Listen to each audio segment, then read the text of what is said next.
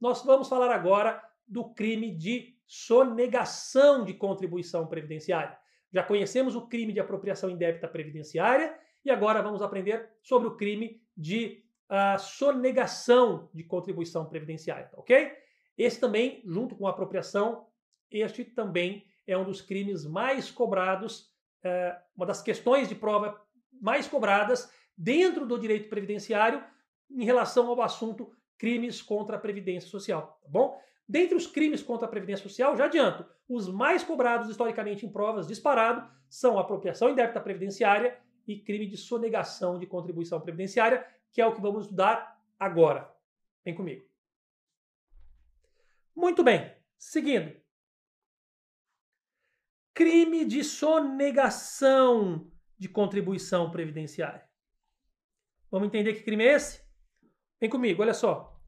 Antes de falarmos sobre o crime de sonegação, a primeira diferença básica que vocês têm que fazer em relação ao crime de apropriação é que o crime de sonegação não é um crime de sonegar dinheiro. As pessoas pensam que o crime de sonegação de contribuição previdenciária é sonegar dinheiro, é deixar de recolher. Não.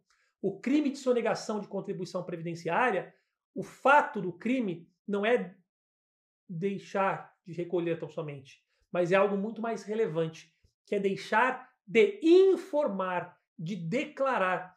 Então, a sonegação ao qual se refere esse crime, o crime de sonegação previdenciária, não, é, não está falando de uma sonegação de dinheiro, está dizendo de uma sonegação de informações sobre o valor que era devido, ok? Por exemplo, o contribuinte que declara que deve, mas não recolhe, ele não comete crime de sonegação, porque dizer que deve e não recolher ah, mas não recolheu, ele sonegou. Não. Se ele não recolheu, mas declarou que deve, ele não é sonegador, ele é inadimplente. A sonegação, o crime, ele ocorre não quando o contribuinte diz que deve, mas não pode pagar ou não quer pagar. Ele, ele ocorre, o crime, quando o contribuinte não diz que deve e tenta enganar a Previdência, escondendo os fatos geradores que dariam origem aí ao surgimento da, do fato gerador da contribuição previdenciária. Então vejam, sonegar a contribuição previdenciária é sonegar a informação da, da existência da dívida e não sonegar o pagamento, tá bom? Porque, como disse, repito, deixar de pagar por si só não é crime se ele informou que deve pagar. Fechado? Sabendo desta preliminar, agora vamos para dentro, vamos para a cabeça, vem comigo. Seguindo aqui, o crime de sonegação de contribuição previdenciária também está previsto lá no Código Penal, no artigo 337-A. 337-A do Código Penal, que diz o seguinte: suprimir. Deixa eu apagar aqui para não, não poluir aqui. Vamos lá. Suprimir ou reduzir. Cá o O aqui suprimir ou reduzir, ou seja, deixar de recolher ou recolher menos do que devia, que é reduzir, o que? Contribuição social previdenciária e qualquer acessório. Mas não é simplesmente deixar de recolher, como, como já antecipei. É deixar de recolher mediante as seguintes condutas. Então vamos lá, quais são as condutas que, uma vez que ocorram, e aí caso além de ocorrerem também houver supressão ou redução de contribuição previdenciária, geram o crime de sonegação. Vem comigo. Sonegação de contribuição previdenciária. Olha só. Omitir da folha de pagamento da empresa ou de documento de informações previsto na legislação previdenciária, que é a GFIP ou até mesmo o E-Social, omitir da folha de pagamento da GFIP ou do E-Social ou de qualquer outro documento que tem informações previdenciárias aí previsto na legislação, segurados ok? Sejam segurados aí os empregados, o próprio empresário, que é contribuinte individual, que presta serviço para a empresa, né? o trabalhador avulso, opa, o trabalhador avulso, ou o autônomo, que também hoje chama contribuinte individual, né? A, a este, ou a este equiparado, ou equiparado, né? A contribuinte individual, que lhe prestem serviços. Ou seja, omitir da folha de pagamento, da GFIP, do E-Social ou de qualquer outro documento ah, aqueles segurados que deveriam lá constar e que não constam. Então vamos falar sobre isso. Veja, o crime não ocorre simplesmente quando não se recolhe, mas quando não se recolhe e, como eu disse, e não se informa que deve. Deixar de informar segurado na GFIP, que é um documento declaratório para a Previdência Social, né, a respeito dos fatos geradores de contribuição previdenciária, agora substituído já em diversos casos pelo E-Social. Enfim, o documento de declaração previdenciária, seja o E-Social, seja a GFIP, se não tiver, não constar lá o segurado, seja o empregado, seja o contribuinte individual, seja o trabalhador avulso, se o segurado não constar lá, e por não constar lá, ou até mesmo na folha de pagamento, também não consta na folha de pagamento, por não constar em folha, né, ou GFIP, ou E social, e por força de não constar, além de não constar, ainda não houver o recolhimento, ou houver um recolhimento menor do que o devido, aí ocorre o crime de sonegação. Repito, a sonegação não é por deixar de recolher ou recolher menos. A sonegação é por não prestar as informações para o fisco, para que o fisco tenha conhecimento daquele segurado, daquele trabalhador prestando serviço para a empresa, do qual acarretaria a dívida previdenciária, a, a contribuição previdenciária seria devida, e aí sim, além disso, além disso, a contribuição não foi recolhida ou foi recolhida a menor. Evidentemente que tem que haver os dois. Tem que haver a sonegação da informação e o não recolhimento ou recolhimento a menor, reduzido. Agora, se não houver a informação, mas o contribuinte recolheu tudo, aí o fato de não ter informado acaba sendo aí só um descumprimento de obrigação acessória, gera uma multa, mas não há aí crime. Agora, para que haja o crime de sonegação de contribuição previdenciária, é importante que, além de não recolher nada ou recolher menos do que devia, neste primeiro caso, deixar de informar a existência daquele trabalhador na GFIP, no E-Social ou na folha de pagamento, ou de qualquer outro documento da, previsto na legislação previdenciária. Vamos voltar, vamos voltar para a tela e ver mais um caso. Seguindo, olha só. Segundo caso, quando a empresa deixa de lançar mensalmente nos títulos próprios da contabilidade, ou seja, deixou de informar, sonegou informação agora na contabilidade né, uh, da empresa, as quantias descontadas dos segurados ou as devidas pelo empregador ou pelo tomador de serviço. Mais uma vez, deixou de informar, ok? Neste caso, deixou de informar não na folha de pagamento ou na GFIP ou no E-Social. Nesse caso, deixou de informar na contabilidade, porque não lançou, deixou de lançar mensalmente em títulos próprios da contabilidade os valores descontados dos segurados, as devidas pela empresa ou pelo tomador de serviço. Vem comigo. Vejam, mais uma vez temos um caso aqui de sonegação. Sonegação de informação acompanhada do não recolhimento da contribuição previdenciária ou do seu recolhimento reduzido. Qual é o caso? Ora, no primeiro caso nós vimos, se não houver, se houver uma sonegação de informação na folha de pagamento ou no E-Social ou na GFIP, que são documentos de informações previdenciárias previstas pela legislação, ocorre o crime, né? Vimos também, desde que haja falta de recolhimento ou recolhimento a menor. A mesma coisa, se houver falta de recolhimento ou recolhimento a menor, sem que a empresa lance mensalmente em títulos próprios de sua contabilidade os valores que descontou dos segurados e tem que recolher, tem que repassar, né? Bem como não informar na contabilidade os valores da sua própria contribuição patronal ou aquela contribuição aí dos tomadores, se não houver essas informações na contabilidade, ou seja, a empresa sonegou informação na contabilidade, para que o fisco não saiba, porque a contabilidade é um instrumento também de fiscalização. Se a empresa sonega deixando de informar na contabilidade, é para o fisco não descobrir. E ela não informou e não recolheu ou recolheu a menor, arriscando, tomara que o fisco não descubra. E aí ocorre um crime, é um crime de sonegação de contribuição previdenciária. Temos um terceiro caso, vem comigo. Muito bem, seguindo aqui.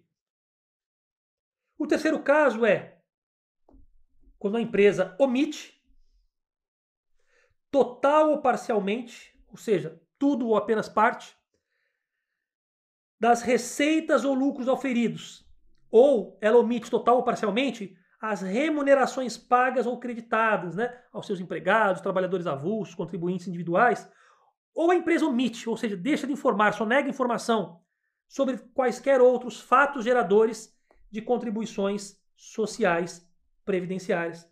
Então vejam, se a empresa omitir total ou parcialmente receitas ou lucros auferidos né?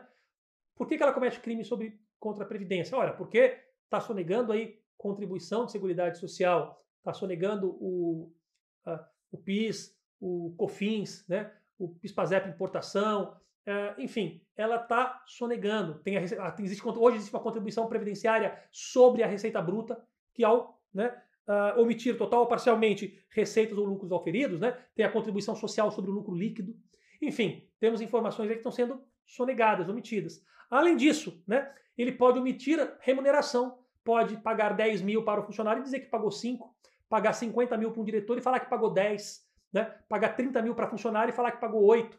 Ora, quando ela também omite as remunerações que foram pagas ou creditadas aos trabalhadores a seu serviço, bem como se ela omitir qualquer fato gerador de contribuição previdenciária, ou seja, se a empresa omite das declarações que deve prestar regularmente ao fisco, qualquer ou de qualquer documento, né, previsto na legislação previdenciária, se a empresa omite, né, qualquer informação referente a fato gerador, ou seja, situações que dariam ensejo à exigência de contribuição previdenciária. Se houver essa omissão, sabe o que acontece? A empresa também corre no crime de sonegação de contribuição previdenciária.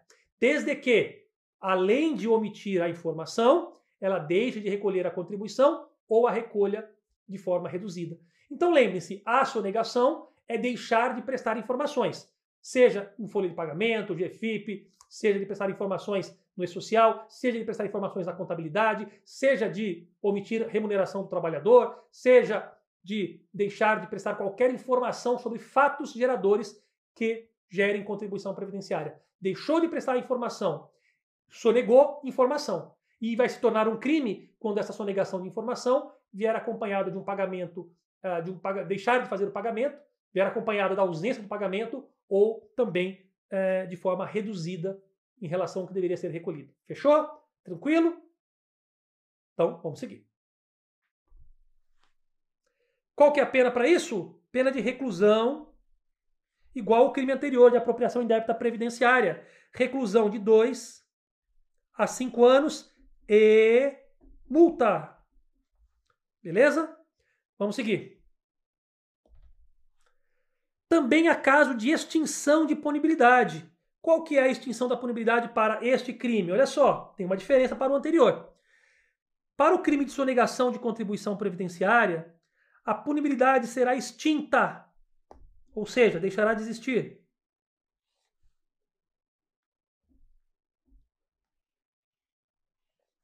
Se o agente espontaneamente, o que é espontaneamente, pessoal? Está aqui, ó. Antes do início da ação fiscal. Se o agente espontaneamente, ele deixará, vai ser extinta sua punibilidade se ele declarar e confessar. Veja, vem comigo. No crime de, de apropriação indébita previdenciária, não basta declarar e confessar. Ele tem que declarar, confessar e efetuar o pagamento. Aqui não. Aqui no crime de sonegação de contribuição previdenciária, para que haja a extinção da punibilidade, basta declarar e confessar espontaneamente não precisa pagar. Volta para a tela. Olha só. Então, basta declarar e confessar as contribuições, importâncias ou valores e prestar essas informações à Previdência Social na forma definida em lei ou em regulamento. Então, só basta declarar, confessar né, e prestar as informações devidas à Previdência Social. Tudo isso espontaneamente antes do início da ação fiscal. Crime de sonegação de contribuição previdenciária, repito, a sua punibilidade será extinta simplesmente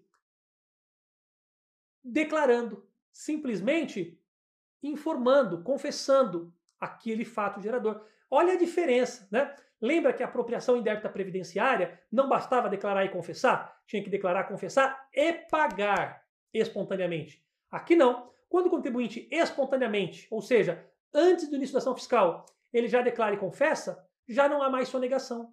Porque, como eu disse, a sonegação não é não pagar. A sonegação é não dizer que deve. Quem não declara e não recolhe é criminoso, é sonegador. Quem declara e não recolhe não é criminoso, pessoa implente. Às vezes o cara não tem dinheiro. Ele declara que deve, mas não tem dinheiro, não paga. Isso não faz dele um criminoso. Não é crime no Brasil a pessoa não ter dinheiro. Crime no Brasil é não dizer que tem que pagar a contribuição previdenciária e não pagar, ou pagá-la menor. Agora, dizer que tem que pagar e não pagá-la ou pagá-la menor é apenas uma inadimplência, não é crime. Então vejam, para que não haja mais crime, seja, né, para que haja crime, mas para que seja extinta a punibilidade, né, havendo crime, mas para que não haja punição, não seja extinta a punibilidade, o que, que tem que acontecer? Repito, basta declarar e confessar espontaneamente as contribuições previdenciárias, né? Tem que estar declaradas e confessadas antes do início da ação fiscal. Mamão com açúcar, melzinho na chupeta. Não confundam a apropriação indébita previdenciária, onde o pagamento tem que acontecer para extinguir a punibilidade, com a sonegação de contribuição previdenciária, onde não há necessidade de se pagar para se extinguir a punibilidade. Seguindo.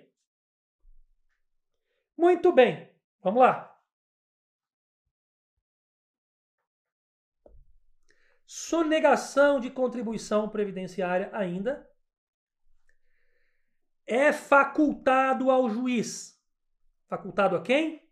Ao juiz. Deixar de aplicar a pena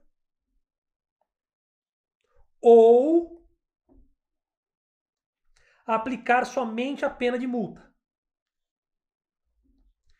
Se três situações possíveis aqui. Uma, três situações possíveis, não, três requisitos para que isso seja possível.